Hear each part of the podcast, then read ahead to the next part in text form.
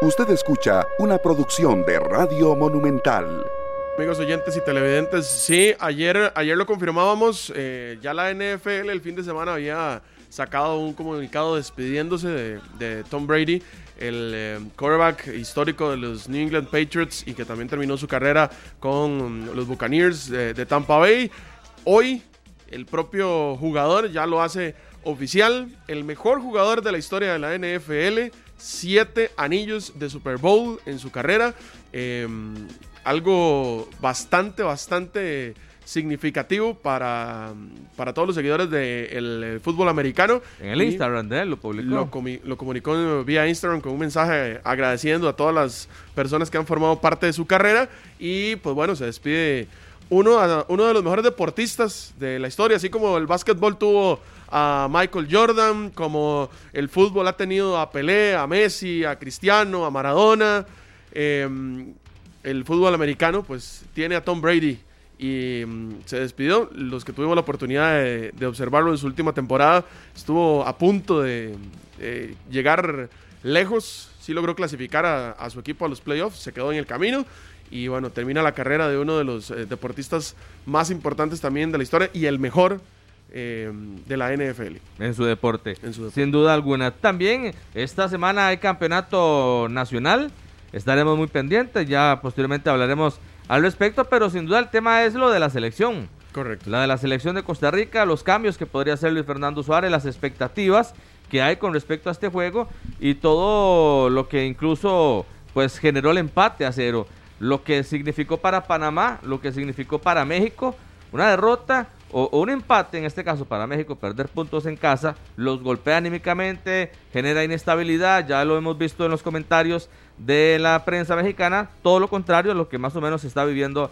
la selección hoy de Costa Rica, que empiezan a aparecer los comentarios positivos y a ver si un poquito de mejora en algo. Sí, ayer, ayer lo comenzábamos. Eh, yo creo que el hecho de ir eh, de atrás para adelante, de la mano de, de Keylor Navas, mejorando en defensa y tratando de construir esa tan deseada curva ascendente en el rendimiento de la selección nacional que, mm, bueno, después de los, de los partidos que se empiezan a ganar, eh, cuando uno observaba el, partido ante Panamá, que tal vez no se tenía tanta expectativa, uno veía el primer tiempo y se decía, bueno, ¿cómo es posible que esta selección juegue tan mal?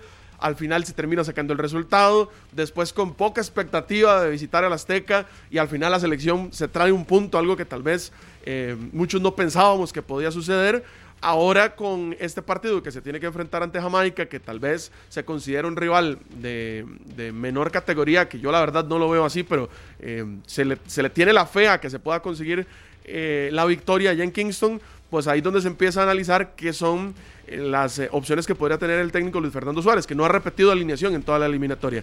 Y. Mm, hay cosas interesantes que se pueden ir presentando, como el caso de Justin Salas, que hace un buen partido en el Azteca, que podría repetir también en, alineación. No se jugó con un 9 natural el partido contra México. Ah, habrá que ver qué tan descansado pueda llegar Joel Campbell, que ha tenido dos partidos de mucha exigencia física.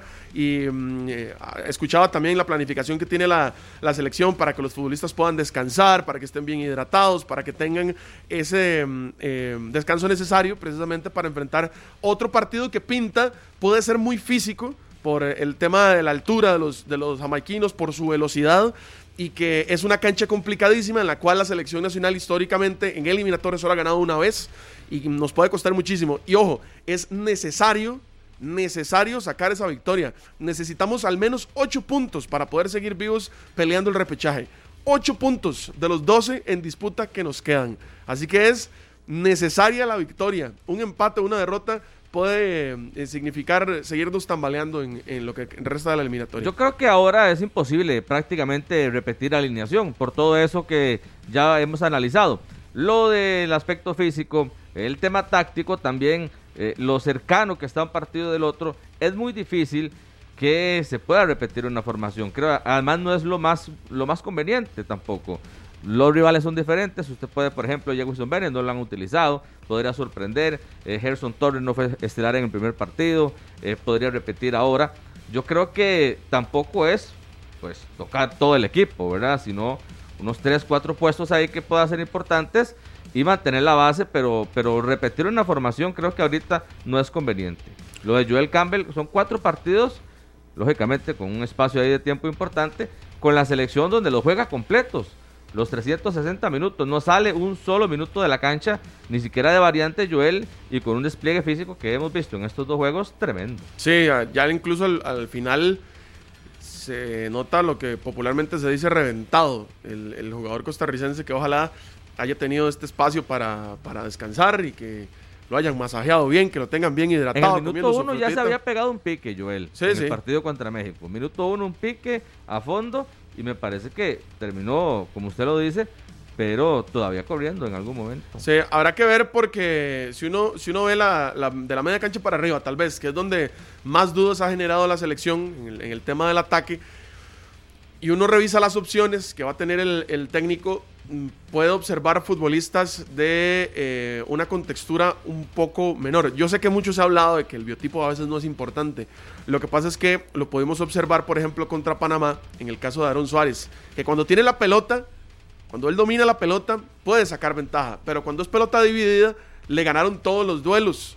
Y ahí es donde hay que tener cuidado con una selección de Jamaica donde su biotipo sí es importante. Y uno observa a Aaron Suárez, observa a Gerson Torres, el mismo Jewison Bennett, que son futbolistas de mucha habilidad, son veloces y que tienen una contextura un poco más eh, pequeña versus a los jamaiquinos. Eso, eso puede ser un arma a utilizar a favor de Costa Rica. Estos futbolistas son los que pueden llevar la pelota, pueden ir al espacio y pueden buscar una falta o se pueden colar eh, en el área, eh, serán un poco más escurridizos. José Guillermo Ortiz no jugó contra México, ¿verdad? No jugó. Es un, es un futbolista que me parece podría tener oportunidad ante Jamaica por el descanso y, y, tal vez por la parte física, ese choque que tal vez en algún momento José Guillermo Ortiz también pone ahí adelante. Sí, los dos futbolistas que tiene Costa Rica arriba, que fueron llamados como delanteros como tal, son José Guillermo Ortiz y Johan Venegas. Venegas. tampoco ha tenido oportunidad de titular en eh, los dos partidos anteriores. No sé si se le va a dar la, chance para este partido contra Jamaica, a pesar de que Venegas no... Mm, a ver, su, estilo de juego no es el choque tanto, sino es un poco más con el balón en el, en el suelo. Pero bueno, podría tener también opción, es alguien que está descansado, que tiene experiencia y que podría aportar eh, al partido de, mañana. Yo no sé si al final Ortiz se vaya a, a ganar el puesto porque contra Panamá que también fue un partido de choque, no se vio tan bien. Estaba, lo que pasa es que estaba un poco solo también en, el encuentro. Entonces, de los siete goles que, tenemos, de los siete goles que tiene Costa Rica, ninguno lo ha hecho un delantero. No.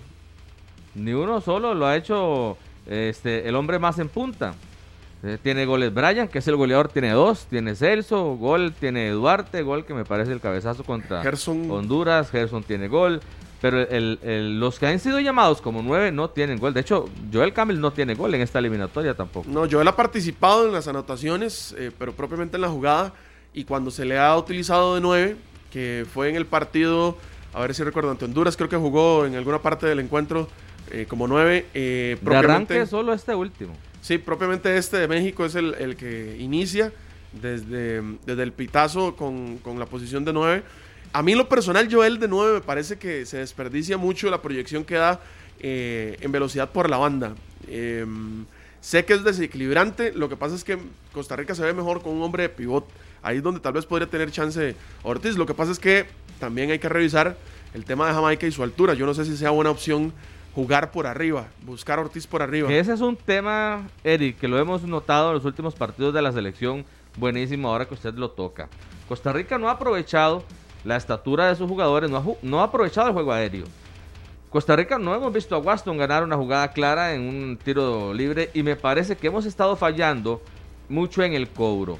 Joel ha cobrado, este, me parece gran cantidad, Celso ha cobrado, pero, pero o muy pasadas o muy cortas y no hemos visto realmente que Costa Rica le saque provecho a la táctica fija. Uno pensaría, tiro de esquina, uno se emociona, viene Waston, Calvo, tal vez, hágala bien y realmente no termina pasando nada en los tiros de esquina, en los tiros libres. Yo creo que ahí necesitamos mejorar mucho. Waston tiene toda eh, eh, la contextura para ganar ese tipo de acciones, pero no la hemos estado aprovechando.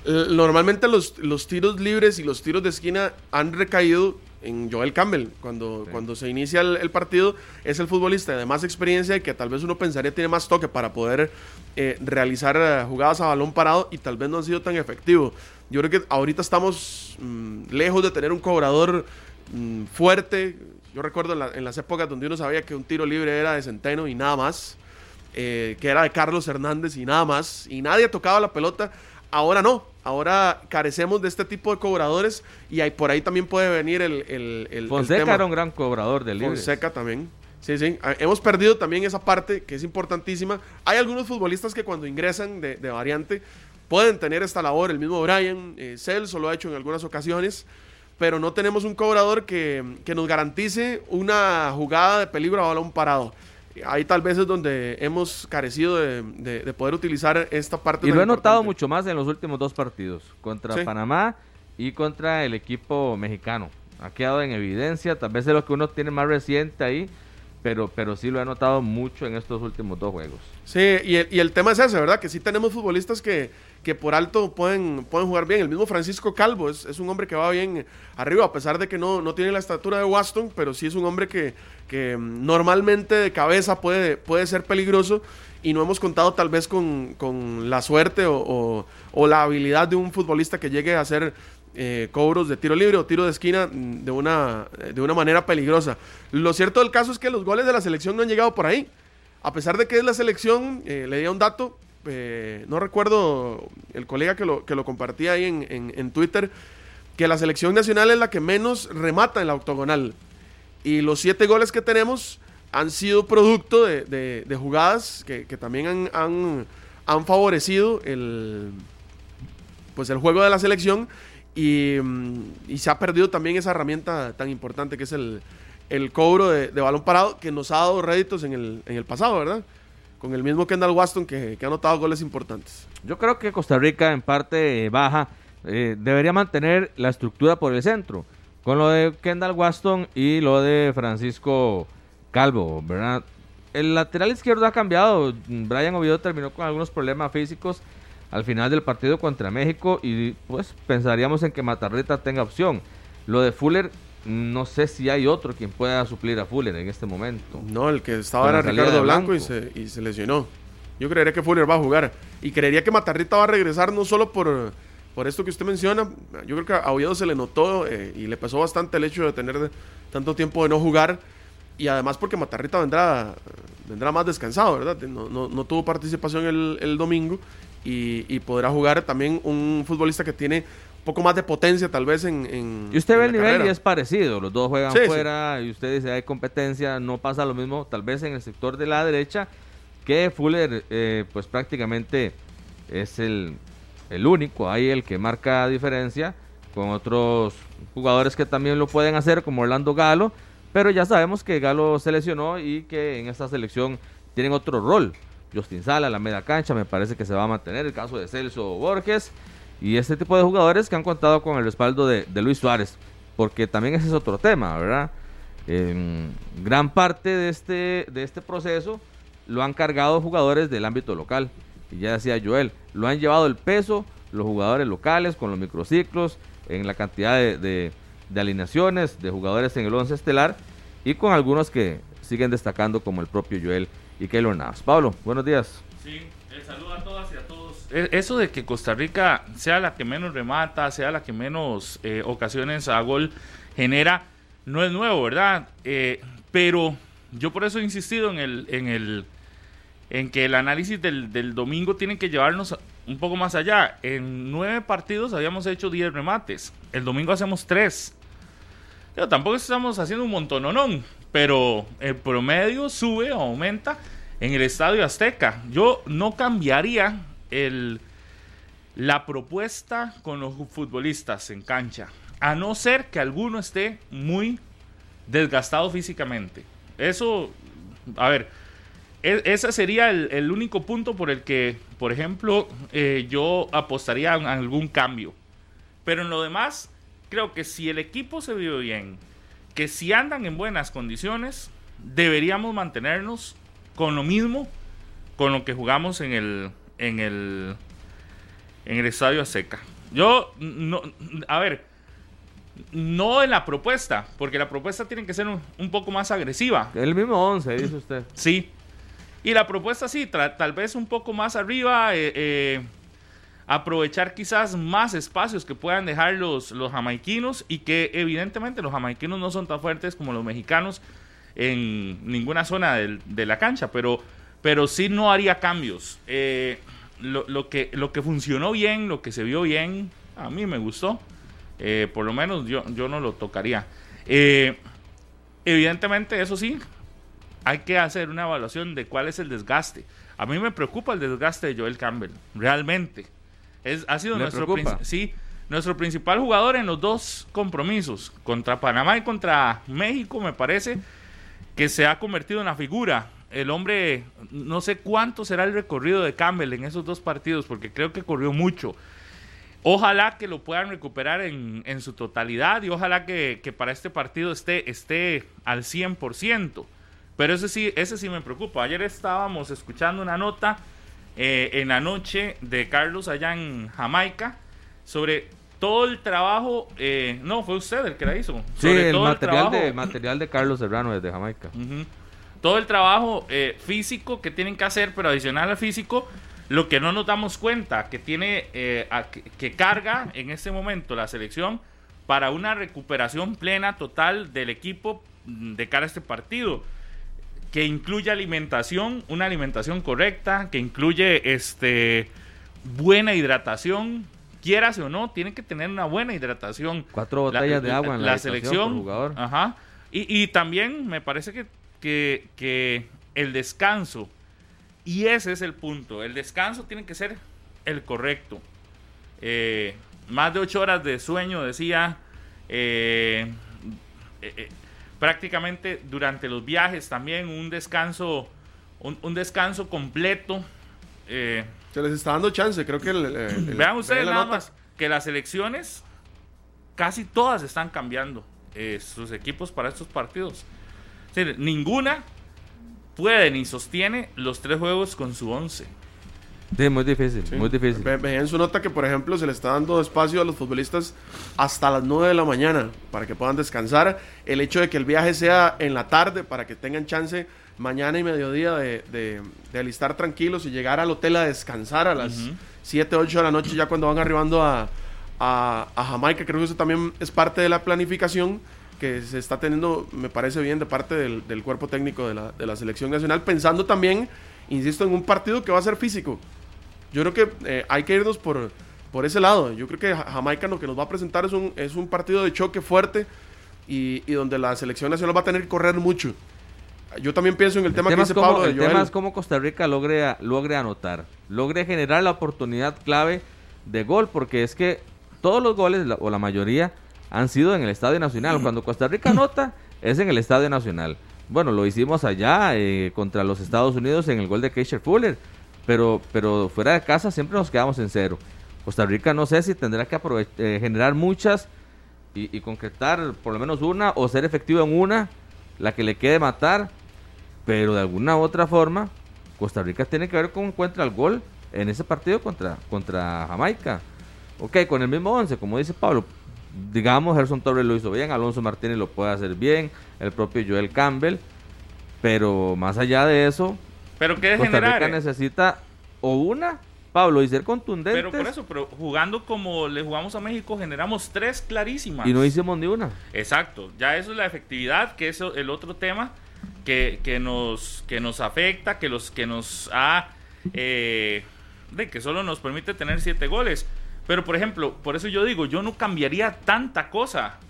Las mejores ocasiones a gol del partido del domingo, sin contar los palos, pero a como lo cuenta eh, FIFA. FIFA, las obtiene Costa Rica. ¿Cómo? Con un juego ordenado atrás y con un juego, sí, que, tal vez a alguno no le gustará, que es este de contragolpe. Pero si es a eso lo que tenemos que jugar, si, si tendríamos que, buscar esa, esa propuesta, yo lo haría. Eh, usted, ¿Ustedes no ven que, por ejemplo, puede hacerle más daño la velocidad de Martínez, la velocidad de Gerson y la picardía de Gerson, la de Joel, a los defensores y a, los es decir, a los jamaiquinos que a los mexicanos. A mí me parece que, que eso le podría hacer hasta más daño. Eh, yo no pensaría... Son más, no son más técnicos. Sí, pero es que yo, yo creo que si ocupamos un hombre de choque. Yo por eso pienso en Ortiz. Mm. Porque es, es alguien que puede llegar a, a- a- a imponer ahí en, en el centro de la defensa. El hecho de que, de que todos los. O sea, de que pensemos de que vamos a jugar todo por debajo, todo con el, con el balón al, al ras del suelo, es un poco complicado. Nos ha costado mucho llegar, llegar por ahí. Entonces, por lo menos de- te- deberíamos tener una opción. Yo considero de que, de, de que Gerson y que Alonso pueden hacer un gran trabajo por ahí, pero sí deberíamos por lo menos tener ese hombre que nos ayude, aunque sea una. eh, Ese sería algo- el cambio. algo- Y Joel al banco. No, es que... Yo pensaría, yo, Por yo el pensaría... desgaste que tiene. Bueno, es que tal vez por el Vegas habría que evaluarlo, pero pensaría en, en, en dejar a Alonso Martínez. Es que a mí. Yo sé que juega igual, a la misma Bueno, de yo Joel, podría ese- ubicar ese- también a Jewison Bennett. Yo creo que Jewison Bennett se merece una oportunidad. Incluso, pues de- podría hasta dejar en el banco a, a, a Gerson Torres Yo creo para que ubicar a Jewison Bennett. sería un error intentar jugarle a Jamaica con ese, con ese hombre de golpe, porque de choque alto, me parece que. No es que sea un error, nos Pablo, saca, es que nos así saca jugamos. ventaja. Es que así jugamos, es que el, el- No, el vea, es vea, vea que el, vea que el domingo no jugamos así. Sí, pero es que tal vez México, Pablo, es un equipo que sale jugando más, tiene un poco de jugadores tal vez más técnicos y la propuesta es diferente. Yo creo que Jamaica sí es más, más, de, más de choque y, y aunque sea igual de visita, es totalmente diferente a lo que México pu- pues puede mostrar jugando como casa. Sí, pero los espacios van a estar. Jamaica es obligado también. Ayer decía Carlos que cuando iban llegando los medios hablaban de que está difícil y todo, pero que todavía hay posibilidades. Jamaica mm, ya si pierde contra nosotros es queda fuera del mundial, ya prácticamente, ya oficialmente. Es decir, yo creo que hay una claridad en que ellos van a ir a, a proponer también. Entonces nosotros, una buena zona defensiva, y por qué no intentar esa magia, esa chispa, esa... ¿Cómo es que se dice? Picardía. Picardía, Picardía, de los nuestros contra, co- contra, e- contra ellos que no, que no serán tan... Me, puede ser- me parece que podría ser una, una buena arma. Sí, Pablo, es que también como lo decíamos anteriormente, y hay, hay muchos, muchas formas de, de- de alcanzar el gol. La táctica fija puede ser una de esas también. También, sí. Que no le hemos, no le hemos sacado ventaja. Un error, no sé, o una buena jugada hilvanada Así por, es. Por la selección. Lo tienen bien atendido aquí a, a don Pablo. Gracias, Chelita.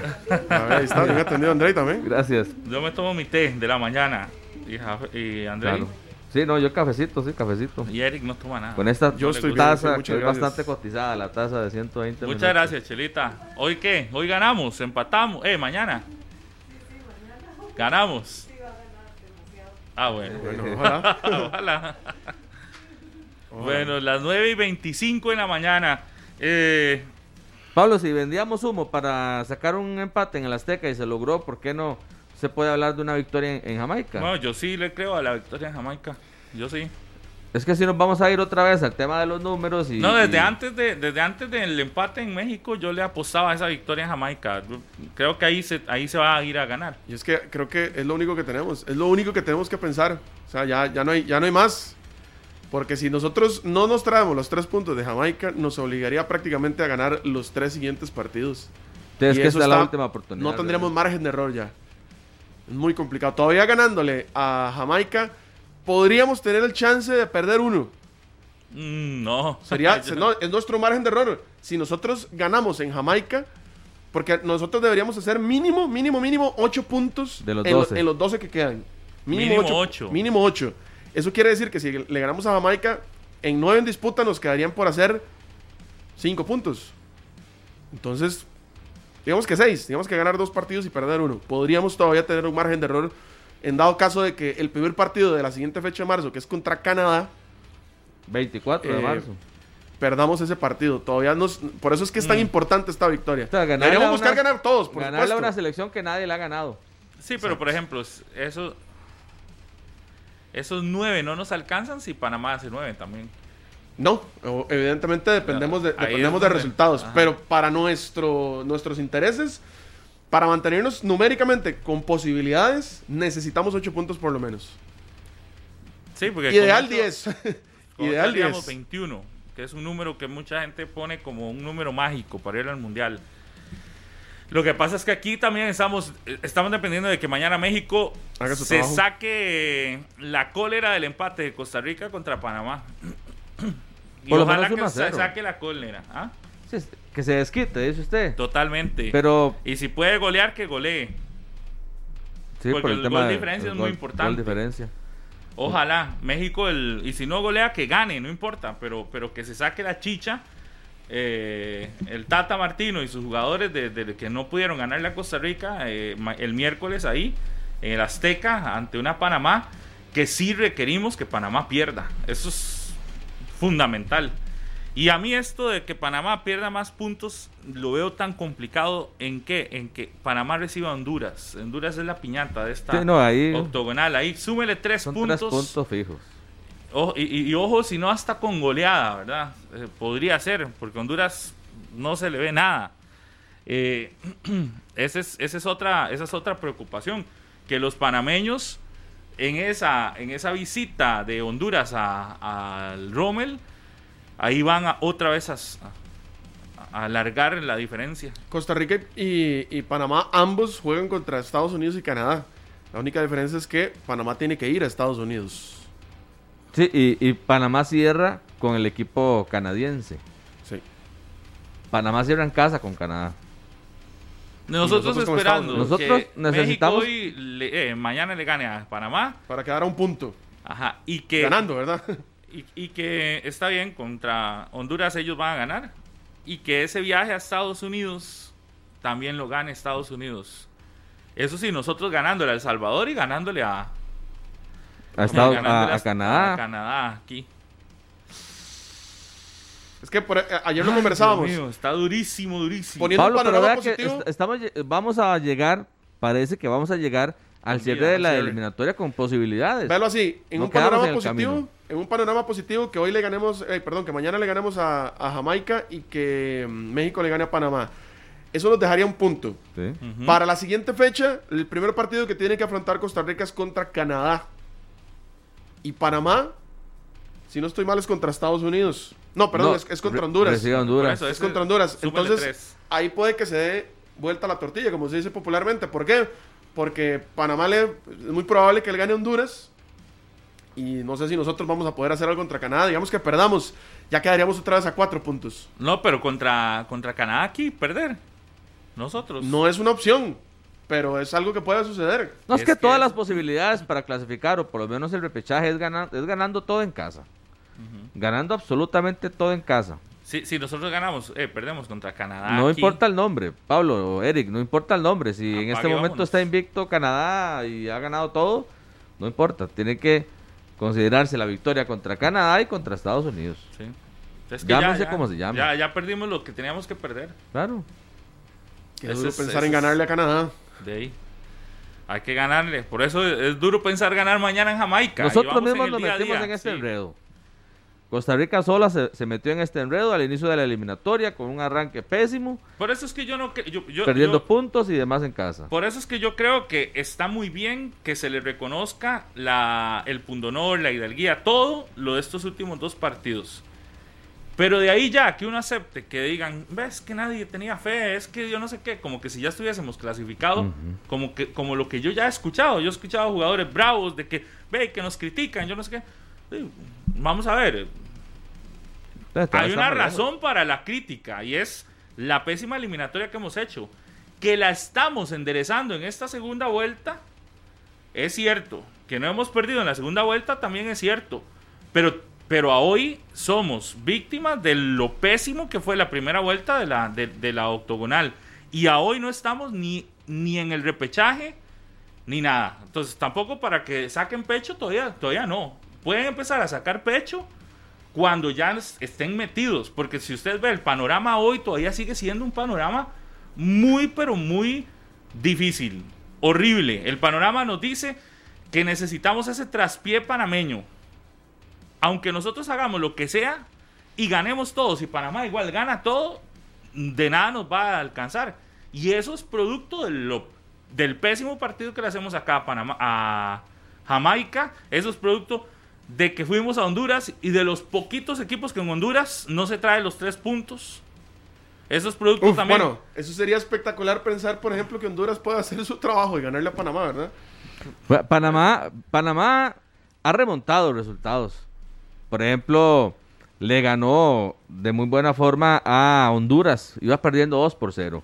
Ese partido este, era genial para Costa Rica lo que estaba pasando. Y lo volteó en los últimos 15 minutos y ahí se, se metió otra vez. Y ahora, pues lo hace contra, contra Jamaica. Viene perdiendo 1 a 0.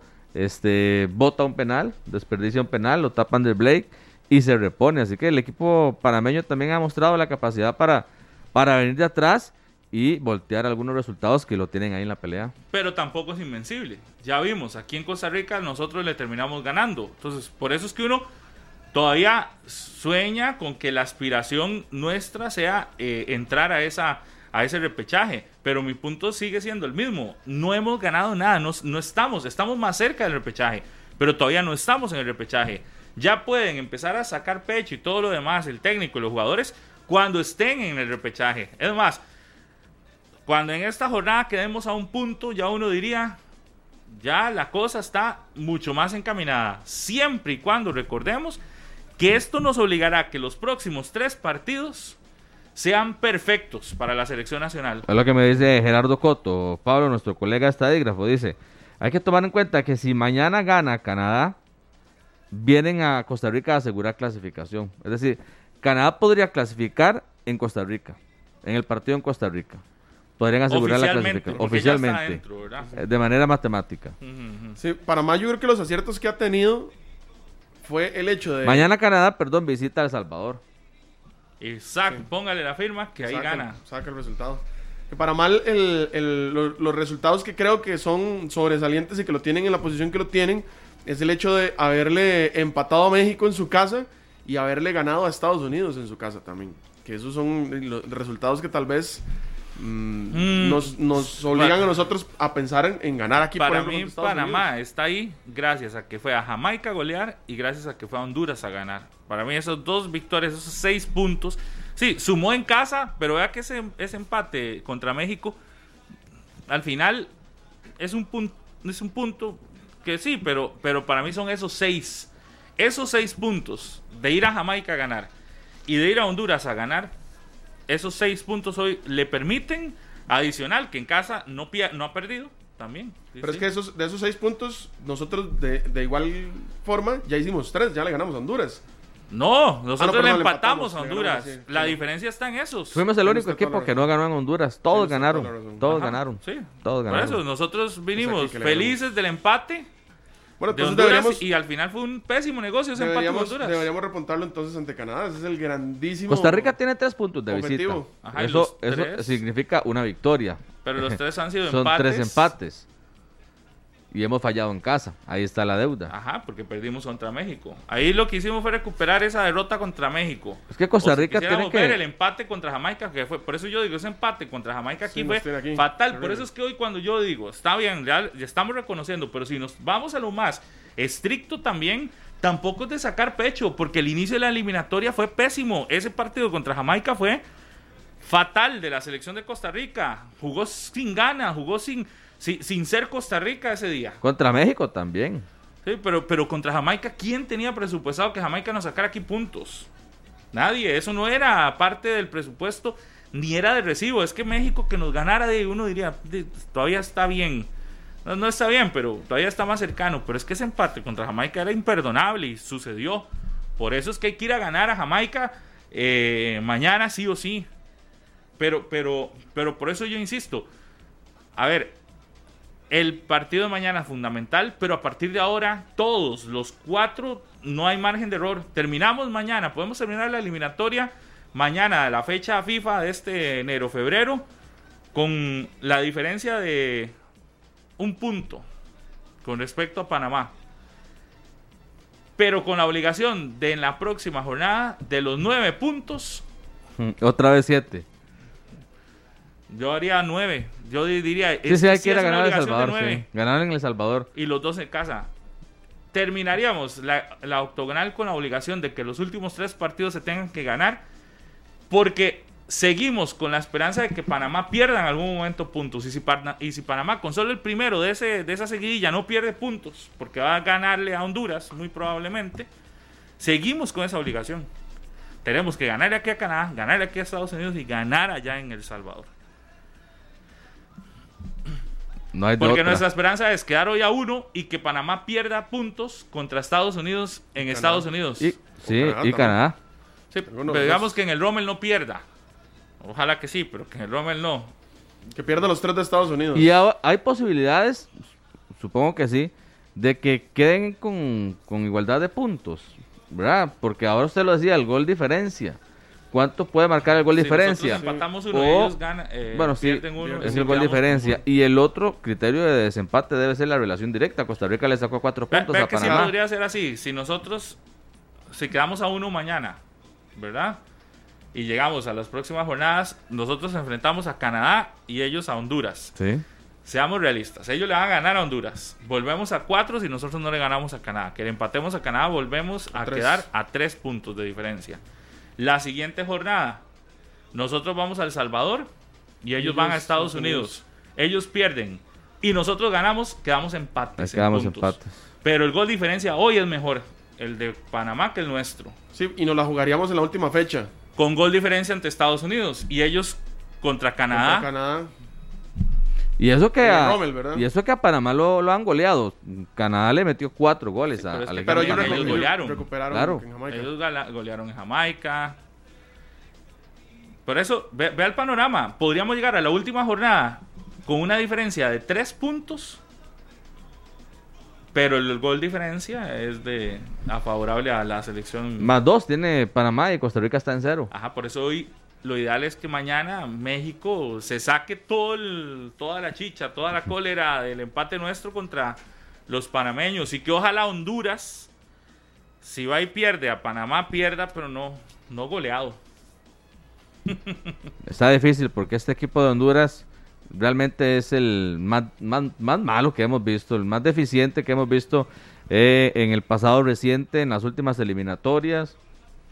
Están totalmente con su, técnico en otro lado. Es, es, es, ridículo en esta octogonal, muy malo. Lo que ha hecho Honduras es vergonzoso. Claro. Es que Pero no. ese panorama, André y Eric, amigos oyentes y televidentes, podemos llegar empatados en puntos todavía en la última jornada. Y aún así, sin claridad del repechaje. ¿Por qué? Porque el gol diferencia tenemos que intentar que hoy se convierta en positivo. Es decir, mañana en el partido de Jamaica se convierta en positivo. ya hay que tratar de anotar. Sí. Y ojalá uno o dos goles. Sí, hay una obligación. Para ganar tenés que hacer goles. Mantener el cero y anotar uno o dos para ver si ese gol positivo empieza a sumarnos algo. Porque el panorama que no está tan lejos de la realidad que acabamos de hacer acá nos dice que podríamos llegar prácticamente empatados en puntos eh, a la última jornada. Ya con, equipos debidamente clasificados. Panamá tienen más dos. Sí, más dos. Nosotros tenemos cero. Cero. Siete goles hemos anotado. Eh, somos la segunda mejor defensa. Solo Canadá tiene menos goles que nosotros, cinco goles en contra. Y hagamos este otro Y nosotros siete, pero no anotamos. Este otro positivo. Mañana le ganamos, ellos ganan, ellos pierden contra México, quedamos a uno. La siguiente jornada, ellos le van a ganar a Honduras. Es que ese, seamos súper positivos, pero ellos le van a ganar a Honduras.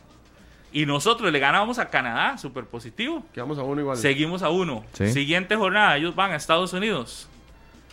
Pierden. Y nosotros en El Salvador ganamos, sumamos dos nosotros. Entonces quedamos con dos arriba nosotros.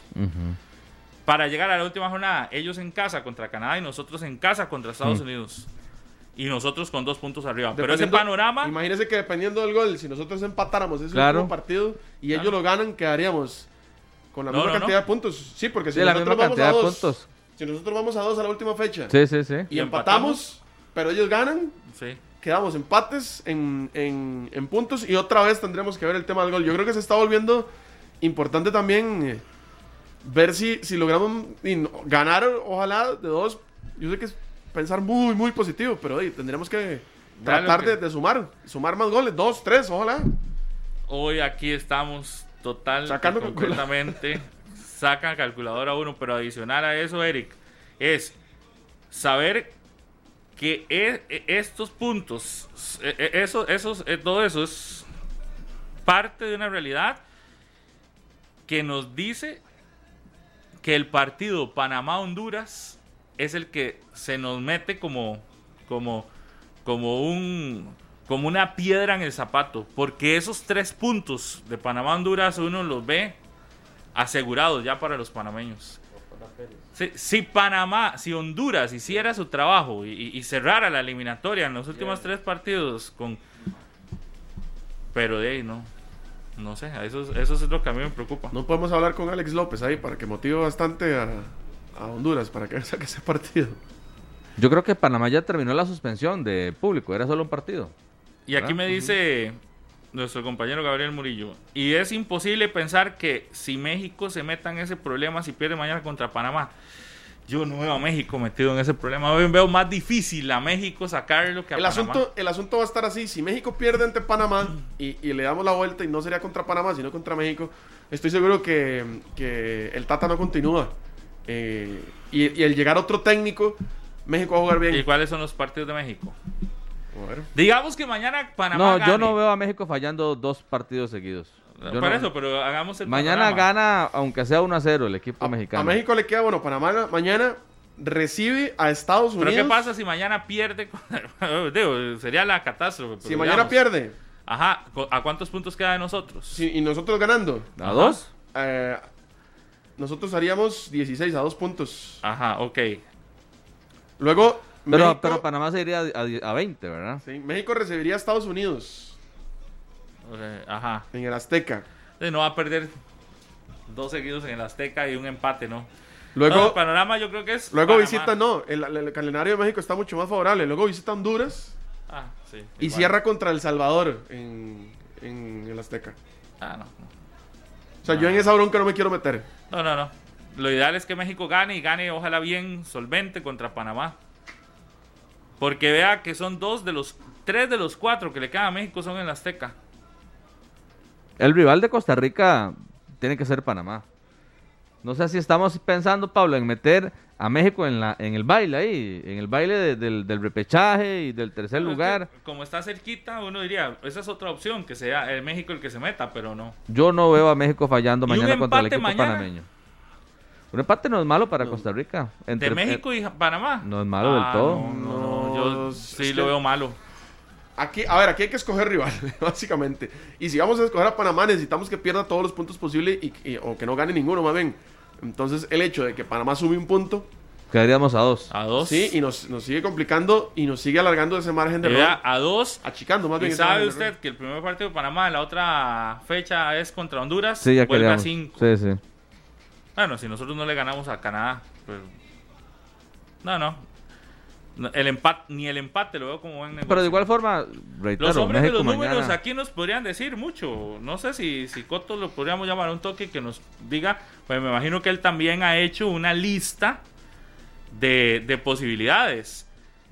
Pero no sé si, si uno que no sabe tanto de números este, lo vea a simple vista, yo prefiero que, que- que México termine ya de, de- de desligarse, que se meta ahí dentro de esos tres primeros y que el, que el negocio de los tres primeros esté entre Canadá, eh, Estados Unidos y México. y Todo que- esto esperando que Panamá falle, ¿verdad? Porque si Panamá no falla, inclusive perdiendo mañana, si Panamá no falla, nada que hacer, aunque ganemos todo. Sí. Tiene que perder puntos en algún lado. En Estados Unidos yo sé que Panamá va, va, va, va a perder puntos, probablemente pierda el partido. Y creo que ese es un juego, si el de Honduras está en contra de nosotros, el de Estados Unidos está a favor de nosotros. Estados Unidos recibiendo a Panamá. Claro, sí, sí, sí, ese. Ese, ese nos... Es- Y, pero Nos nosotros, beneficia a nosotros. siempre y cuando le ganemos a El Salvador. Pero sí, es que- alguien- bueno, es que, esa, es que esa visita al Cuscatlán Sí, es que es que durísima. sacarla. Es durísima. S- A ver, nosotros ya hicimos nuestros pronósticos de números y le agradecemos a Gerardo Coto Cover estos minutos porque sabemos que tiene... Me imagino que usted ha hecho la, la misma, el mismo ejercicio de números, Coto, y gracias por atendernos unos minutitos. Usted, ¿quién mejor que usted que tiene eso, los números a mano, nos pueda decir Para usted, ¿cuál es el mejor panorama? De, cara a que nosotros ganemos, ya poniéndonos positivos de que vamos a ir a ganar a Jamaica y que, y que lo que viene, los últimos nueve puntos, vamos a ir a intentar sacar lo más que se pueda. Pero, ¿cuál es el rival y cuáles serían los panoramas ideales, por ejemplo, mañana? Porque ahora nos decían si, si es mejor que, que empate en México y, y Panamá, si es mejor que, que, Panamá le gane a México y meter a México en la pelea eh, es decir, en este en ese problema o si es mejor que México gane. ¿Qué tal, Coto? Buenos días. Pablo, saludos, eh, un abrazo para vos, para André y para, para Eric, para todos los oyentes y televidentes. Ahí de 120 minutos los estaba oyendo eh, y los he estado escuchando con mucha atención con todos los, los pronósticos que, que han dado y todo el juego de posibilidades que hay. Eh, aquí hay que ser muy claro, Pablo. A Costa Rica no le sirve otra cosa que no sea ganar mañana. O sea, eh, lo de mañana de Costa Rica es ganar. Si mañana Costa Rica empata, es muy duro el asunto, porque ahora incluso le estaba poniendo un, mensaje a Andrei, eh, en el sentido de que Canadá, bueno, ir al Cuscatlán siempre es, es, difícil, ¿verdad? Uno no sabe qué puede pasar ahí, pero en el supuesto de que Canadá gane mañana en, en el Cuscatlán, eh, matemáticamente no va a estar clasificado al Mundial, pero Canadá podría clasificar matemáticamente en, marzo aquí en el Estadio Nacional. Entonces Canadá va a venir aquí a ganarnos, eso es, eso es un hecho. ¿verdad? Entonces yo creo que lo, lo del empate de Costa Rica no cabe mañana por ninguna parte. Coto, nada más, eh, una pregunta. ¿Eso significaría, por ejemplo, para que la gente le quede claro, que si ese panorama pasa para Canadá, y nos gana a nosotros aquí, se hace esa combinación de resultados, la FIFA ya hace oficial y todo el mundo hace oficial que Canadá sería la selección número no sé tanto que ya está en el mundo. E, eso es para que tengamos una idea de lo importante de ese anuncio oficial que hace la FIFA y por qué todo el mundo quiere tener el anuncio antes de que terminen sus eliminatorias. Eh, sí, claro, claro, porque ya eh, hay una cuestión matemática, Pablo, que no le daría margen por ejemplo, a nosotros, que estamos quintos, eh, partiendo de que mañana ganemos, haríamos, eh, ¿qué? 16, ¿verdad? Ajá, y nos quedan 9. Eh, quedarían 9 puntos por disputar. Nosotros no le llegaríamos a, a, Canadá. Y partiendo de que Panamá eh, pierda mañana en México, le quedarían igual 9 puntos por disputar. Panamá tiene ahorita 17. Lo más que Panamá, Panamá haría serían 26. Eh, con esto lo que te quiero decir es que si Canadá no gana aquí a nosotros, ya hace 28 y, ya. no hay nada que hacer, ¿verdad? Con Canadá no hay nada que hacer, está clasificado. Entonces yo no dudo que Canadá vaya a venir aquí al Nacional, si gana mañana, va a venir aquí al Nacional a buscar una victoria a como sea. Eh, ahora les escuchaba también el tema del empate de Panamá y México. Eh, a ver, tiene, tiene sus variables, ¿verdad?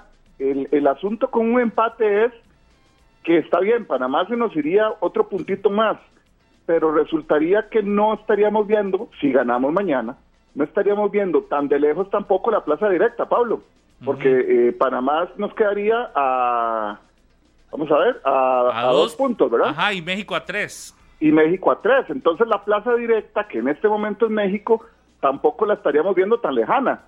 Pero tienen razón ustedes en el otro aspecto, y es que Panamá eh, hace un puntito más y nos deja dos de diferencia, que no es lo mismo que ganemos mañana y que Panamá pierda y quedamos un punto.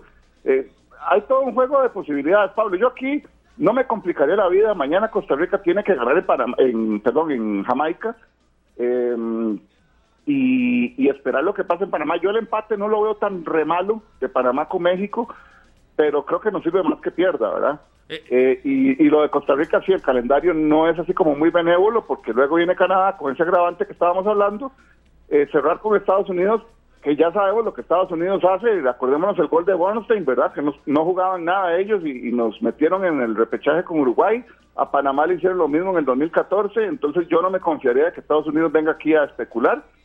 Y lo de nosotros en el Cuscatlán, de es muy voluble, ¿verdad? Hemos sacado resultados buenos a como nos han sacado resultados que, nos han dejado casi afuera del Mundial, acordémonos del 2010, ¿verdad? Entonces, eh, yo creo que lo de Costa Rica no hay que darle vuelta, mañana es ganar o, ganar y, Panamá, en el peor de los escenarios, que empate, pero que no gane, ¿verdad? Sí, yo por eso decía ahora, eh, el, tema de la victoria mañana sí que es fundamental, Gerardo. Pero ahora que usted nos lo, nos lo explica mejor, por ejemplo, puntuar de a uno mañana en Jamaica no es un buen negocio. No. Para nada. A pesar No. del empate contra México. Es que Pablo, vamos a ver, volvamos a los supuestos. Empatamos, hacemos eh, 14 puntos. Panamá pierde, se queda en, en 17, siguen siendo 3 de diferencia. Ya vos lo dijiste, Panamá juega con Honduras. Eh, Panamá va a sacar esos 3 puntos. Que nosotros empatemos aquí o perdamos con Canadá, nos dejan 14 15 puntos. O sea, decirle adiós al Mundial. Es Sí, que sí, yo no, no veo, no, no vería, eh, empatando mañana, no vería eh, cómo, ¿verdad? Sí, sí, sí. No, no, qué, qué- qué panorama, ¿verdad? Y, y es que uno tiene, eh, uno entiende, vamos en el uno a uno, en el día a día. Sí, pero también las proyecciones de los últimos partidos, de acuerdo a este día a día, nos, no- nos abren un panorama o nos lo cierran. Eh, pero, pero sí, el, el, la victo- el empate contra México, que todos aplaudimos del domingo, tendrá un valor mayor todavía si le sumamos la victoria mañana. Estuvimos viendo que, por ejemplo, fue la cuarta vez que Costa Rica puntúa en el Estadio Azteca. Una victoria y tres empates. No sé en Jamaica Ah, si, no, si- los números el otro día, Coto nos decía. si los números en Jamaica Son difíciles, también son malos. este, nos, nos respaldan en algo.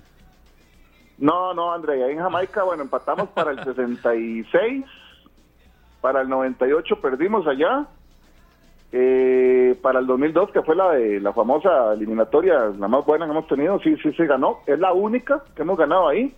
Eh, bueno, ahora con, con el macho para el 2018 que empatamos allá en Jueves Santo, me acuerdo. Ajá. Eh, mm, 2010 Jamaica no estuvo y 2006 Sí, es que han sido Jamaica menos. tampoco. ¿verdad? No, no, en realidad, pues eh, eso es lo que tenemos en Jamaica.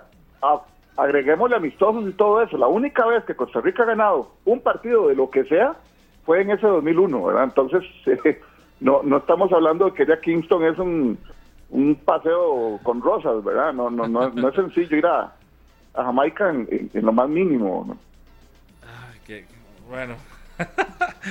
Pero la esperanza es la que tenemos, porque igual íbamos así desesperanzados a México y nos vinimos con el empate. A ver, Pablo, yo, yo creo, perdona que te interrumpa, yo creo que eh, lo de México es muy cierto, el punto vale si mañana se gana, ¿verdad? Y eh, yo creo que el mismo cuerpo técnico lo tiene claro. Y ustedes estaban diciendo algo muy cierto. Eh, en otro momento, y, y lo aplaudimos aquí, aunque jugamos bastante, bastante mal, como casi toda la eliminatoria, aquel empate en Honduras eh, habría significado algo muy positivo en, en- en- en otra eliminatoria, ¿verdad? Salir con un punto de San Pedro Sula es, Claro. de hecho, ese 0-0 fue la primera vez que empatábamos nosotros ahí en San Pedro Sula. Pero resulta ser que la eliminatoria nos dice que lo que debimos haber hecho en San Pedro Sula era ganar, porque todo el mundo ha ido ahí a ganar. El Salvador ganó por primera vez ahí, Canadá no había ganado ahí, este eh, Jamaica. Panamá tampoco. O sea, es decir, al final el empate nuestro en Honduras, eh, de sí, puntuamos afuera, pero terminó siendo un negocio, un negocio malo. Y ni qué decir del partido de Jamaica aquí, que fue un ridículo.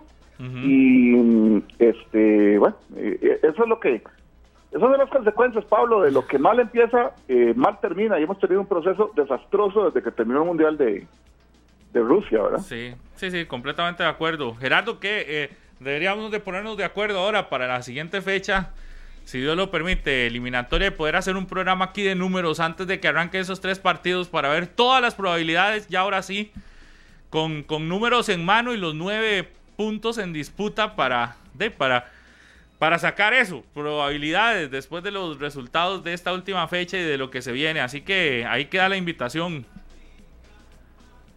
No, a la, a la orden, Pablo, muchísimas gracias no, a ustedes por, por tomarme siempre en cuenta. Les agradezco muchísimo el, el espacio y, y, por supuesto, cuenten conmigo eh, ahora en, en, en marzo, ¿verdad? El 24 es que jugamos. Entonces, Sí. eh, después cuenten con este servidor para lo que gusten. Un placer. Muchísimas gracias por estos minutos, Gerardo, muy amable. A, a la orden. Un abrazo. Gracias. 9 y 56 en la mañana. Ay, qué, qué feo. Qué dolor de cabeza. ¿verdad? Sacar números aquí. Sí, es que por A los, que no números les no. gustan las matemáticas, esto de estar haciendo números, dice, aquí lo que hay que hacer es ganar todo, dice, y esa es la solución. Sí, sí, es que Ganar tampoco, y tampoco nos podemos guiar por eso de que es que históricamente hemos perdido en el Azteca. Es que históricamente le hemos ganado siempre aquí a Estados Unidos. Yo creo que no está jugando en este momento tanto eso de, de- de- del peso histórico en cuanto a estadísticas. No, porque esta es una eliminatoria que se ha traído abajo un montón de cosas. Un montón Por de parámetros Eso y- de Honduras. Todo el mundo fue a ganar a Honduras. De- de- de- Canadá invicto. Canadá. Canadá invicto, sí. ¿Cuál equipo invicto en, once- en 10 partidos? Sí, en sí, una eliminatoria. Canadá, que, que históricamente no ha sido una selección tan de peso en la eliminatoria. Que hace ocho años Honduras le metió 8 a 1 en una eliminatoria rumbo a Brasil. ¿Cierto? 8 a 1 terminó ese partido. Sí, sí, sí, lo recuerdo perfectamente. Fue algo humillante.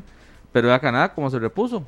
Y ahora da cátedra en el área ¿Se de la acuerda cuando fuimos en el 2015 a un partido de Copa Oro, André, a, a Toronto? Claro.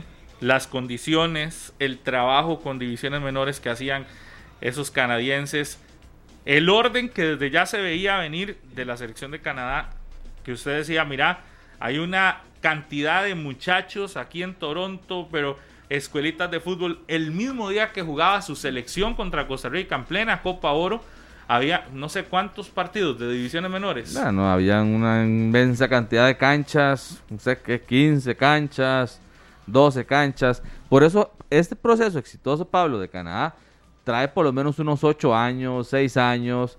De Eso fue en el Pablo también. 2015. Sí. Y esa estructura ya venía un poquito más abajo. Y recuerda, Andrei, que alguna gente que conversaba con nosotros nos decía que lo canadiense que estaban, lo que estaban haciendo los canadienses era mucha gente de raíces latinas, de raíces este, europeas, de raíces africanas que llegaban a instalarse a Canadá, que empezaron a poner a sus hijos a jugar en, en- en divisiones menores de Canadá, no en equipos, porque el fútbol en Canadá, recuerde que, que los equipos más importantes juegan en la MLS, ni siquiera juegan en una liga local Profesional. eh, profesional ahí de 100%, aunque sí hay liga local, pero digamos que los más importantes equipos están en la MLS y que nos contaban que muchos metían a sus hijos en las divisiones menores de la Federación Canadiense. Entonces, esa influencia latina, esa influencia este, europea y africana que han tenido de gente que se fue a vivir a Canadá, hoy también les ha dado réditos con, con muchachos de, de, de esos de esas Y, y nacionalidades también, Pablo, metidos. por ser pot- eh, potencia en otros deportes, tal vez no había esa presión que sí se genera sobre el fútbol aquí. Le permiten un proceso, le permiten espacio, le dan tiempo, económicamente no tienen problemas. Y, y no existe esa presión como aquí en Costa Rica, que es todo fútbol, fútbol, fútbol, fútbol, y se va a centralizar sobre este deporte. Creo que en Canadá lo hicieron bien, se tomaron su tiempo, su espacio, y este, ahí están los resultados, con una infraestructura increíble que pues supongo que tendrá en este proceso más de 10 años para, para consolidarlo de esta forma. Sí, sí. Eh, está Carlos Serrano listo para hacer el primer contacto hasta Kingston, en Jamaica. Hoy llega la selección de Costa Rica a territorio jamaiquino. Carlos eh, Serrano nos tiene el reporte en directo desde Jamaica. Carlos, ¿qué tal? Muy buenos días. Eh, a la espera de la selección de Costa Rica, ¿verdad? Ya que llegará en horas de la noche. Prácticamente em, estaremos en vivo en Noticias Repretel cuando llegue. Vamos a ver si salen a tiempo, porque también, por ejemplo, ayer estaba previsto que Jamaica llegara al mediodía y terminó llegando tarde, como a las casi 2 de la tarde. Carlos, buenos días. Hola, ¿qué tal Pablo? Un abrazo. Buenos días para usted y para todos los oyentes y televidentes de Radio Monumental y de 120 minutos. Pues sí, precisamente eh, la selección de Costa Rica está para llegar a las 7.30 de la noche. 7.30 de la noche, hora de Jamaica, 6.30 aproximadamente la hora de Costa Rica, recordando el tema de que estamos una hora adelante acá en territorio caribeño. Yo estaba con la calculadora en mano, escuchando a don Gerardo Coto Cover, escuchándolos a ustedes, compañeros, Andrei, Eric, Pablo, eh, pensando en todas las expectativas alrededor de la selección de Costa Rica. Primero, eh, ya más adelante entraremos otra vez en tema de números y demás. Pero, ok, ¿dónde me ubico? Bueno, estoy a las afueras del Estadio Nacional de Kingston. Este es el estadio donde jugará la selección de Costa Rica. Está la parte trasera del estadio, el sector de sombra, donde hay eh, múltiples oficinas también, donde están los palcos y estas figuras de atletas que han sido muy significativos en la historia del deporte jamaiquino y que están aquí a las afueras del estadio, porque el estadio se ubica en un complejo deportivo. Eh, atletas como Verónica Campbell, lo de Marlene Otey, lo de Usain Bolt también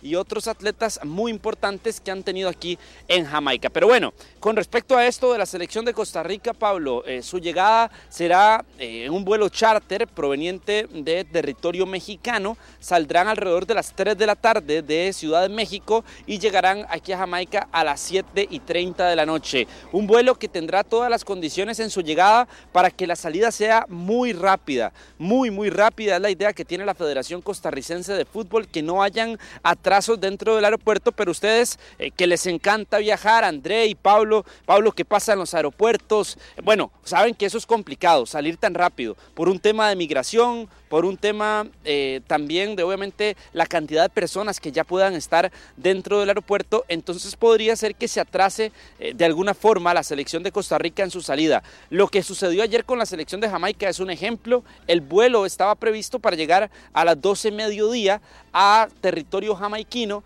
y terminó llegando a las 3 de la tarde, es decir, hubo un atraso de 3 horas aproximadamente para que llegara la selección de Jamaica. Así que esperemos que hoy la selección de Costa Rica no tenga inconvenientes y pueda llegar rápidamente a Jamaica. Les cuento, sí, Pablo. No, nada más, está informando la federación que en cuestión de minutos hablará el técnico de la tricolor, Luis Fernando Suárez, así que vamos a, estar pendientes. ¿Qué le parece si hacemos una pausa? Ya volvemos con usted, después del corte regresamos con ustedes a Kingston eh, mientras vamos a la pausa, estamos pendientes de las declaraciones del técnico de la selección nacional también para poder escucharlo y luego analizarlo. Así que ya volvemos hasta Jamaica, Carlos. Vamos, Pablo, a la pausa entonces, aquí en 120 minutos. 10 con 8 en la mañana, continuamos en 120 minutos, aún no ha empezado la conferencia del técnico Luis Fernando Suárez. Regresamos con Carlos Serrano hasta territorio jamaiquino. Sí, Pablo, bueno, este, varios detalles que contarle. Le estaba diciendo de que la selección de Costa Rica tendrá una llegada muy rápida en primera instancia. Y bueno, ¿qué pasará después para la selección de Costa Rica? ¿Cuál es el cronograma que va a tener la tricolor acá en Jamaica? En primera instancia arribarán al hotel y tendrán la cena, una cena eh, que nos comentaba Álvaro Herrera que va a ser bastante liviana para los seleccionados nacionales, eh, pollo, pescado y algunos carbohidratos también eh, estarán servidos para los seleccionados nacionales. Posteriormente, a eso de las 10, 11 de la noche, ya cada uno de los seleccionados en parejas tendrán que estar en sus respectivos cuartos del hotel que por cierto está muy cercano acá al Estadio Nacional de Kingston. Un descanso no menor a 8 horas ese es el mínimo que tienen que descansar los futbolistas, que tienen que dormir para cuidar todo el tema físico y cualquier tipo de detalle eh, que pueda darse en el partido o que pueda pasarle factura a los futbolistas. Sí, señor. Sí, ya está el técnico Luis Fernando Suárez. Vamos a ver porque la conferencia va a arrancar en cuestión de segundos. Vamos a escucharlo. Vamos a ver la señal de la conferencia de prensa del técnico de la selección nacional, don Luis Fernando Suárez. Recordemos son las declaraciones que brinda antes del partido contra la selección de Jamaica de mañana. Así que el técnico nacional, ahora sí. Carlos. Nada más para recordar que la selección ya entrenó, Pablo. Que la selección entrenó a las 9 de la mañana, de 9 a 10 de la mañana en territorio mexicano y ya la conferencia es post práctica previa al partido ya contra la selección de Jamaica. Sí, bueno, sigamos porque fue falsa alarma. Aún no ha empezado, Serrano. Ok, bueno, les cuento entonces más de este cronograma de la selección de Costa Rica. Les decía que ocho horas es el mínimo eh, de descanso para cada uno de los futbolistas. Además del descanso que tienen que tener, ya eh, será el almuerzo en horas de la, del mediodía, alrededor de las 12, una de la tarde, acá en territorio jamaiquino. Y ya luego un pequeño descanso para tener la charla técnica y hacer el viaje rumbo al Estadio Nacional de Kingston a las 4 y 30 de la tarde aproximadamente por CONCACAF eh, a solicitud de la CONCACAF, los clubes o los equipos o las selecciones en cualquier Carlos, ahora sí. CONCACAF siempre tienen que estar una hora y media antes. Adelante, Pablo, la conferencia de prensa entonces. siempre, les solicitamos por favor levantar la mano virtual dentro de la aplicación para hacer sus preguntas. Una pregunta por medio de comunicación. Como comprenderán, la delegación costarricense en México tiene eh, horarios muy ajustados. Hoy es el desplazamiento a Jamaica, por lo cual eh, los tiempos son limitados y necesitamos atender a la mayor cantidad de medios. Así que una pregunta por medio de comunicación únicamente. Vamos a iniciar con Eduardo Castillo de Teletica eh, Radio. Adelante, Eduardo. Saludos, ¿qué tal? Buenos días, don Luis Fernando. Estamos en vivo, Eduardo Castillo, Teletica Radio 91.5. Don Luis, luego del empate y el buen funcionamiento del equipo, ¿qué ha preparado para el partido contra Jamaica, teniendo en consideración la obligación que hay de sacar los tres puntos y, hacer, eh, por lo menos en esta triple fecha, unos posibles siete puntos de nueve, lo cual sería muy bueno para las aspiraciones de la selección? Pero ¿cómo vislumbra, cómo ha preparado el compromiso? Buenos días. Buenos días. Bueno, ahí, y en ese sentido ustedes deben entender, hay, muy poco tiempo. Hoy, básicamente, lo que uno tiene son tiempo de, descanso después de un partido y tiempo de recuperación antes de otro. Eh, casi que la situación estratégica uno la tiene que hacer básicamente dentro de lo que es un tablero o algo así, porque es muy complicado hacer trabajo dentro del campo. Pero lo que usted dice es cierto respecto a que la preparación debe ser muy consensuada respecto a lo que se tiene que conseguir y también ser conscientes de algo, aunque se está jugando de visita, son dos partidos diferentes y son dos partidos que estratégicamente, lógicamente hay que plantearlos eh, de una manera que sea acorde a con lo que las exigencias del equipo contrario. Por esa razón, pues queremos eh, establecer en el grupo una, unos guías, unos eh, trabajos para que tengamos lo que queremos conseguir todos, que son esos tres puntos que son tan importantes. Vamos con Carlos Serrano de Radio Monumental. Profesor, ¿qué, tal? Saludos. Muy buenas muy buenos días, estamos en directo desde Kingston para 120 minutos de Radio Monumental y Canal 11. Le quería consultar por el tema físico de los futbolistas. ¿Cómo está actualmente la selección físicamente? ¿Todos los futbolistas están al 100% y cómo se han ido adaptando a estos tres partidos eh, sumado a la presión que existe por los resultados necesarios? Gracias. No creo que al 100% estén todos. Es lógico que después de un trabajo tan exigente como se ha tenido ahora, los que hayan jugado 180 minutos, eh, pues legalmente tengan una situación de cansancio, que es normal, pero que en determinado momento eso también lo podemos obviar con un trabajo de recuperación primero y después eh, los deseos de cada uno de estar eh, dispuesto a conseguir las cosas más importantes, dispuesto a darlo todo. Mm, esta situación, pues, lógicamente es eh, atípica, estar jugando tres eh, partidos en, seis días, eh, pero que no es una circunstancia que solamente es para nosotros, exclusiva de, Costa Rica, sino de todos. Hay que saber manejar eso. Y en ese sentido, creo que la parte física también tiene que tener mucha ayuda de la parte mental. Y en eso el grupo me parece que está bastante bien.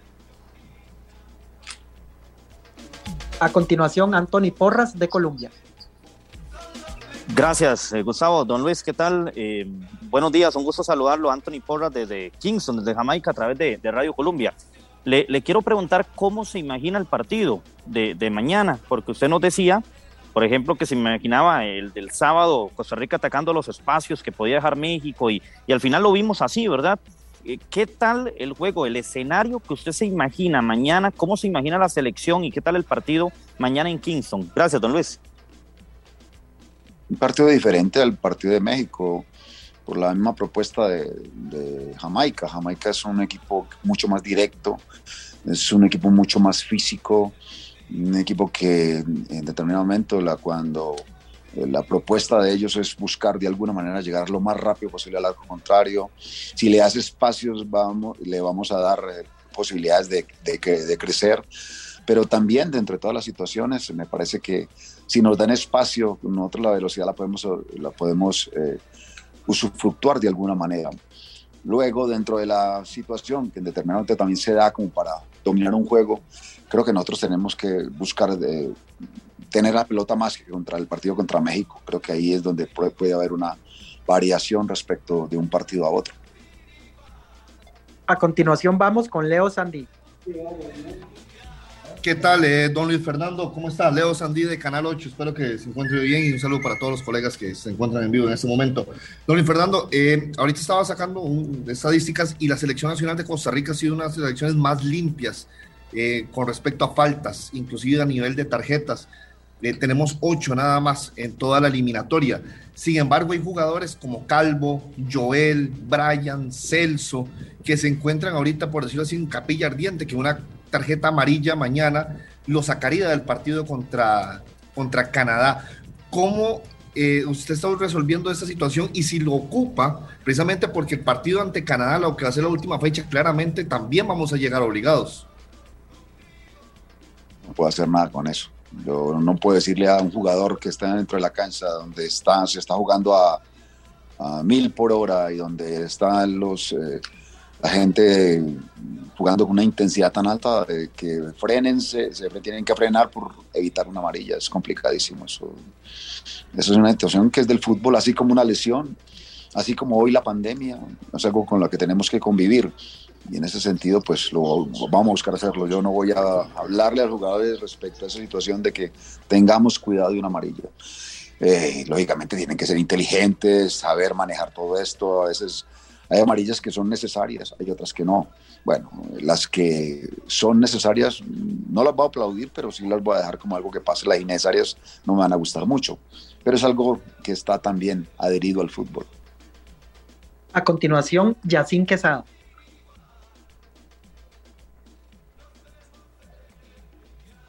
Adelante, Yacín Quesada.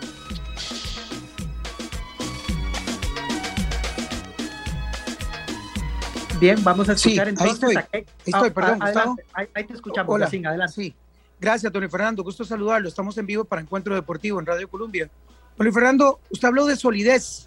Eh, tuvimos esa solidez en el partido anterior. ¿Cuánto más requerimos y qué elementos son fundamentales para salir adelante en un partido que creo que usted lo sabe y todos es esencial, que más que con con las piernas será jugarlo con la cabeza también, pero qué elementos son esenciales y si esta solidez de la que usted ha apuntado reiteradamente será fundamental para el juego de mañana. Gracias. Siempre es necesario y siempre es básico tener una solidez defensiva como la que tenemos. Eh, bueno, revisando, como a, mí los números, lógicamente me los tengo que ya los tengo que tener en cuenta, pero también eh, la parte cualitativa es importante para mí. Eh, pero hablando solamente de números, sí, somos un equipo que defensivamente siempre ha sido sólido y eso, pues lógicamente hay que seguirlo, eh, seguirlo acentuando, seguir buscando que eso sea una constante dentro del equipo. Y volver a, mencionar en lo cual también con toda sinceridad se dice es eh, en lo que nos falta, es la conversión. Nosotros tenemos muy pocos goles hechos, hechos en nuestra portería, pero también tenemos muy pocos goles hechos en portería contraria. 7 y 7 creo que es los números. Y en, ese sentido tenemos que mejorar ofensivamente, que es, ha sido nuestro, eh, nuestro problema mayor de, mientras que hemos estado acá con la selección.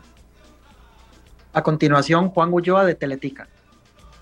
Gracias, Gustavo. Buenos días. Buenos días, eh, don Luis Fernando. Juan Ulloa, Atlética Deportes. Quisiera preguntarle con respecto al calendario que se le viene a Costa Rica y al calendario que se viene a Panamá, si ha detectado alguna fecha en la que hay mayores posibilidades de acortar esa distancia con el equipo panameño y si la del miércoles una de ellas. Muchas gracias. Todas, todas son importantes. Nosotros sabemos que la próxima, el próximo, la próxima fecha es la más importante de todas. Después miraremos cómo queda la tabla y se mirará el próximo partido. Yo creo que en ese sentido, cuando uno tiene estas necesidades que, hoy tiene Costa Rica, no puede estar mirando más allá de su propia nariz y de su próximo partido, de su propio presente. O sea que seguiremos así. Creo que durante estas últimas fechas ha salido bastante bien cuando hemos tomado esa decisión. Seguimos con la pregunta de Keishmer Gómez. Hola, Don Fernando, muy buenos días. Keishmer Gómez para ESPN. Don Fernando, viendo el calendario de México y de Estados Unidos y también de la Selección Nacional de Jamaica, hay muchos enfrentamientos que se les podrían complicar a ellos. Si bien es cierto, el más cercano eh, por el cuarto puesto es, Panamá, ¿usted también ha visualizado o ve reojo también tener esa competencia directa por el repechaje con la Selección Nacional de México o también viendo la selección nacional de Estados Unidos, teniendo en cuenta que tiene que venir aquí a Costa Rica? Muchas gracias. Les digo, el, mío es vivir el presente, el mío es estar hoy pensando básicamente en un partido que mañana va a ser importante y nada más. Después mirar los otros demás resultados. Pero yo no puedo estar, no sé, jugando como una lotería eh, y haciendo cuenta respecto a que este equipo en esta fecha pierde tantos puntos, este equipo, estos dos equipos empatarán y nosotros ganaremos. Me parece que esa no es la mejor. Eh, se los dejo a ustedes como tarea, pero en realidad esa creo que no es la mía. Seguimos con Hermes Solano del Observador. Adelante, Hermes. Eh, gracias, Gustavo. Buenos días, buenos días, eh, don Luis Fernando, Hermes Solano para el Observador. Don Luis Fernando, eh, previo a los, al partido contra Panamá, decía Francisco Calvo que obviamente se trabaja pensando en lograr nueve puntos, pero sacar siete sería maravilloso, decía Francisco. Dentro de su presupuesto y sabiendo la realidad que es siempre ir a jugar al Estadio Azteca, donde bueno, ya se logró un punto eh, estaba, estaba a sacar siete puntos en esta fecha triple. Gracias. Entre el presupuesto estaba a sacar nueve. Después, las circunstancias que te dan el juego, la, forma en que el equipo hizo las cosas, te dan para en este momento tener la posibilidad de sacar siete. Ojalá sean siete. Seguimos con Federico Calderón. Adelante, Federico. Gracias, Gustavo. Saludos, profe. Federico Calderón de Tigo Sports y también un saludo a todos los colegas. Profe, en, con la idea, por supuesto, de que mañana Costa Rica saque la victoria y que, por supuesto, para ganar hay que hacer goles. Usted en varios partidos, por supuesto, que ha cambiado la táctica, la formación de cinco defensores, 5-4-1, del, del 5-4-4-2, ha cambiado mucho en busca de, de, ganar los partidos. La pregunta, profe, es si ya tiene definida eh, la formación o la, de cómo jugaríamos mañana y si siente, o bien, si nos podría dar más o menos por dónde pasaría esa táctica sin revelar mucho, por supuesto, eh, por dónde podría pasar para el hecho de, de, ganar mañana. Gracias. Es mejor no revelar nada. Bueno, siempre es un trabajo de estrategia, ¿no? Y es una propuesta de que debe quedar solamente con el equipo.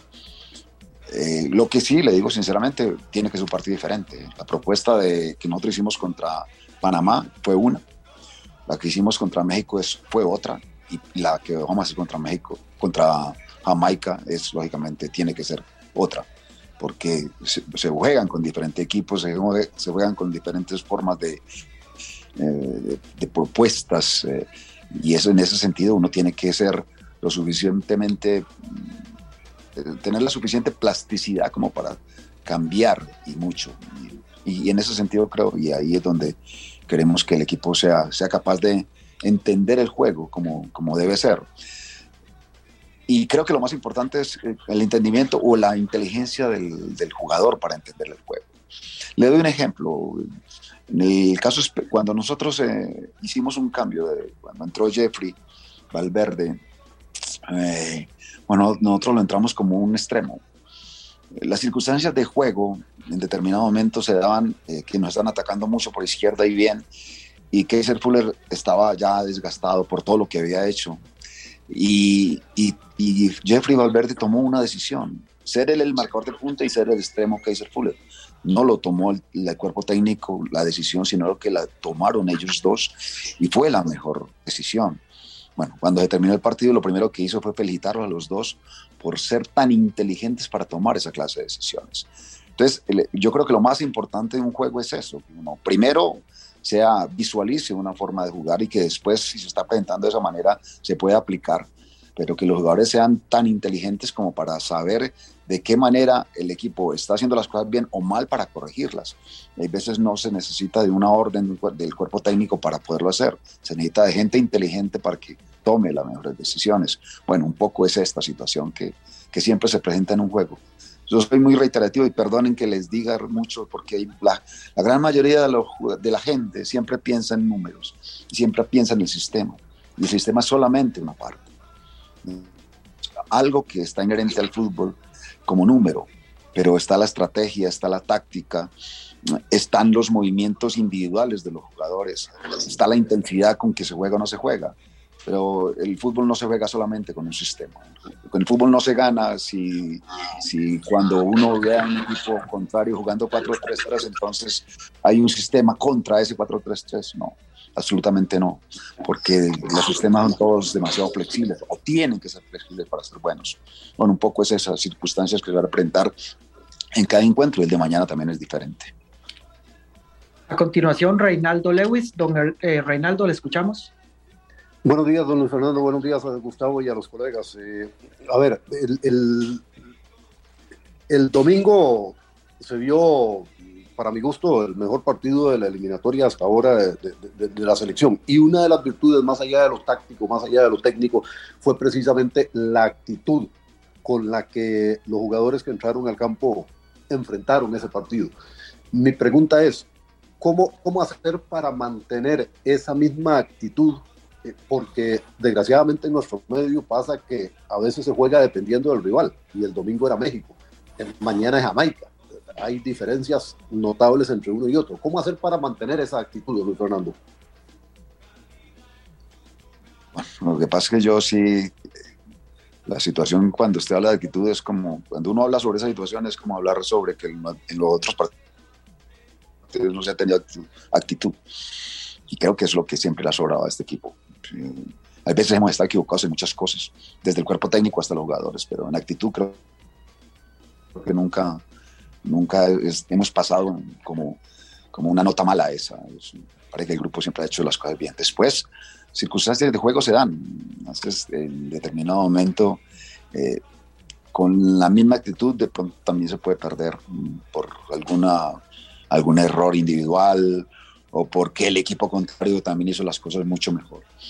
Mm, pero tomando y para bien esa, esa pregunta, yo creo que es importante. Y ayer, por ejemplo, hicimos una charla con, el, con nuestro psicólogo deportivo y hablamos sobre esa situación respecto a, eh, respecto a situaciones que en determinado momento vive. Uno a veces se queda viviendo mucho en el pasado o se queda viviendo mucho en el futuro y no vive el presente. Bueno, un poco esas circunstancias que se dan hoy. Hoy nosotros no podemos estar diciendo que hicimos un gran partido contra México eh, y ya con eso quedarnos, sino que lo más importante es que ese partido de México sea, sea vital, o sea, esencial si solamente le ganamos a, Jamaica. O sea que eso creo que es lo más importante, olvidarnos pronto, y eso empezó desde ayer, de ese resultado que fue positivo. Eh, y pensar únicamente en que el entrenamiento de hoy fue bueno, importante, necesario, que lo que estamos haciendo es correcto en todo, en el descanso, en la comida, en el viaje, y después mañana hacer las cosas correctamente, sin estar pensando en lo que ya se hizo, o en lo que en determinado momento se va a hacer contra Estados Unidos, o contra El Salvador, o contra Canadá. Es ya eso será otra historia. Por motivos de tiempo, vamos con la última consulta de Sergio Alvarado de la Teja. Don Luis, ¿qué tal? Sergio Alvarado de la Teja. Don Luis, quería ir a en este último que, que preguntaba don Reinaldo. Tenemos un montón de ejemplos históricamente, incluso usted no era ni seleccionador de Costa Rica, que a México le jugamos un gran partido, decimos, tal vez hicimos el mejor partido de la Copa, el mejor partido del torneo, el mejor partido de la eliminatoria, y el siguiente partido tal vez no se ve eso, cómo se ataca precisamente ese tipo de cosas, porque incluso aquí la misma afición dice, es que a México siempre le jugamos bien, siempre hacemos algo, pero el siguiente partido donde toca revalidar eso, generalmente hay un bajón. ¿Cómo se trabaja precisamente? Porque a veces no es actitud, a veces ya es algo hasta mental que se trae que ante las elecciones que creemos que son más competitivas, le metemos tal vez un poco más y ante las otras a veces inconscientemente no lo hacemos. Gracias. Bueno, entonces sería repetir la misma respuesta que le di anteriormente a, su compañero. Eh, ya hicimos un trabajo con el eh, psicólogo deportivo nuestro, donde básicamente estamos hablando sobre eso, donde todas las cosas buenas, a veces uno, la gran mayoría de las veces eh, se queda siempre viviendo en el pasado y casi siempre se queda viviendo en el pasado con cosas negativas. La otra parte, uno se queda viviendo en el futuro y la gran mayoría de las veces de, esa, de esas situaciones siempre se vive con cosas totalmente negativas en determinado momento y eso es como el examen que no solamente le queda a uno como futbolista, como entrenador, sino a usted como, como periodista o usted como, como hombre de hogar o usted como una simple persona que vive así, así todos vivimos, vivimos en el pasado o en el futuro, nunca vivimos el presente. Bueno, un poco el mensaje es ese. Mm, no recordar tanto esas circunstancias de que se ganó y se, o se hizo un muy buen partido contra, contra, contra México y vivir de eso, o tampoco vivir como con esa situación de vivir en el futuro que decimos que siempre, siempre, eh, bueno, eso también pasado, que siempre ha ocurrido lo mismo, cada vez que se juega contra un equipo que supuestamente no es tan grande como el mexicano, la actitud cambia. Eso básicamente es lo que queremos que los jugadores entiendan y en la cual siempre hemos estado dispuestos a que ellos estén participando. Bueno, ahí están las declaraciones del técnico de la selección nacional, Luis Fernando Suárez, previo al partido de mañana contra Jamaica. ¿Qué les parece si hacemos una pausa y luego venimos a analizar lo que ha dicho el entrenador nacional? Recordemos que hoy el programa termina antes, a las 10 y 45 porque ya ahí tengo una señal que estamos observando desde el auditorio de la Universidad Latina. Hoy hay debate monumental de los candidatos a la eh, presidencia, de siete de los candidatos a la presidencia de la República. Y ya estamos viendo movimiento. A las 10 y 45 arrancará todo precisamente ahí. Vamos a la pausa, ya volvemos. 10 con 36 en la mañana. Gracias por continuar con nosotros antes de analizar eh, lo que ha dicho el técnico de la selección, Andrei. Par de saluditos, Pablo, hasta Playas del Coco, para mi buen amigo Manuel Carballo y toda su familia, ahí disfrutando de unas vacaciones, merecidas vacaciones. Se van a las playas del Coco a escuchar 120 minutos. Saludo para usted y también para don Oscar Hernández, siempre pendiente ahí de Canal 11 y de Monumental. Mi suegro también un gran saludo para él, Pablo. Hace días no lo saludo y, por supuesto que él siempre está pendiente ahí. Este, agradecidos con su recuperación. Así que para don Gerardo, para doña Nuria, un gran saludo. Siempre se les quiere mucho la distancia. Pegaditos a, Monumental y a 120 minutos.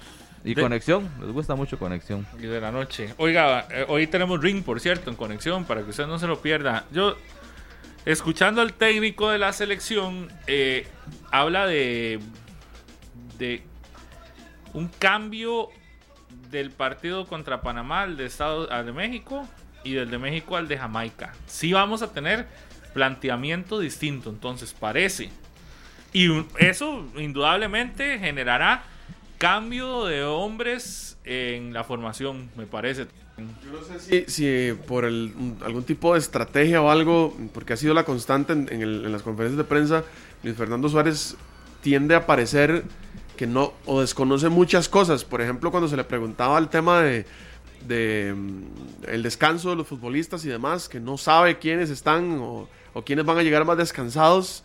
Em, no sé si sea un tema de estrategia. A mí ese tipo de cosas no me convencen porque me deja la duda. Y, también me quedo con la palabra esperanza, que es lo que también utiliza mucho el técnico nacional, pensando en lo que pueda favorecer a la, a la formación, sobre todo titular que vamos a tener mañana. Es que el caso más preocupante es lo de Joel Campbell, por lo que hemos visto en la cancha, por la diferencia que marca, porque si usted se pone a ver, ok, Calvo, titular en los partidos, también Waston, pero usted los percibe a ellos físicamente como más fuertes, ¿verdad? Creo que más, este, todavía más enteros para este último partido. La zona defensiva por el centro no tiene que cambiar.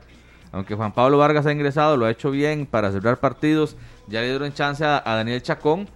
Este, el caso que más me preocupa en la parte física es el de Joel.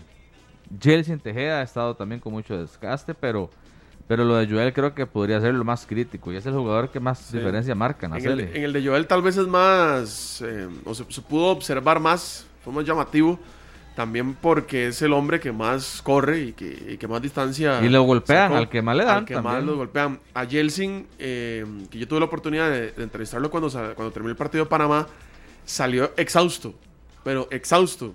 Brazos caídos, a, recostándose a la pared, estirando porque ya no daba más. Que es un hombre también que tiene muchísimo desgaste y que ha sido también importantísimo. Salió de cambio, salió de cambio. Joel no ha salido de cambio, por ejemplo. Jelsin salió para darle espacio al minuto 85. Es poco, lógico, lo entendemos. Pero por lo menos se deshizo de él en algún momento. Es que Joel ni siquiera sale un minuto del terreno de juego. Sí. Y hay que analizar entonces eh, las variables, porque pareciera, pareciera que vamos a tener. Ahorita se filtra, ahorita se filtra la formación de la CL. Queda, queda se práctica. filtra un día antes. Queda Ya, ya, ya la Ya se hizo. Ya la hicieron. Y ahorita, bueno, conferencia de prensa, almuerzo y el viaje para el aeropuerto y a las 3 de la tarde salen. Mañana será el, clásico estiramiento, aflojar piernas para el partido. Ya que toda la parte táctica y estratégica, más que todo, ha, ha sido en la pizarra, dice el entrenador. Bueno, vamos a hacer una pausa a las 10 con 40 en la mañana. ¿Ya fueron a echar gasolina? Hay Tengo que ir, que. ¿no? Hay que ir hoy porque mañana sube. para que lo tomen en cuenta. 10 y 40, ya regresamos. 10 y 44 en la mañana, prácticamente venimos al cierre, como les decíamos al arranque del programa, hoy el eh, 120 minutos era más corto, eran 105 minutos nada más, porque eh, tenemos la transmisión del, de- del debate monumental, uno de los más esperados, de los últimos de la campaña política, y siete de los principales aspirantes a la presidencia de la República ya están en el auditorio de la Universidad Latina para poder exponer sus ideas, debatir con ellos, entre ellos, y, poder intentar convencerle a usted eh, que es la mejor opción para ser presidente de la República. Así que nuestro compromiso en Monumental siempre ha sido llevarle esa información para que usted tome la mejor decisión lo más informado posible. Y posterior al debate hay análisis también para que no se lo pierdan y se queden en, en Monumental de todo lo que sucedió, eh, por supuesto, en, en el debate que ya en unos 15 minutos iniciará. Nos vamos. Nos vamos, Pablo. Nada más quería confirmarle los 15 equipos, ya que, que Corea del Sur... Rápido. Que Corea del Sur clasificó Qatar, Alemania, Dinamarca, Brasil, Bélgica, Francia, Croacia, Serbia, España, Suiza, Inglaterra, Holanda, Argentina, Irán y Corea del Sur. 15 equipos clasificados a la Copa del Mundo. 10 y 45, muchas gracias. Ya viene Noticias Monumental con el debate monumental. Este programa fue una producción de Radio Monumental.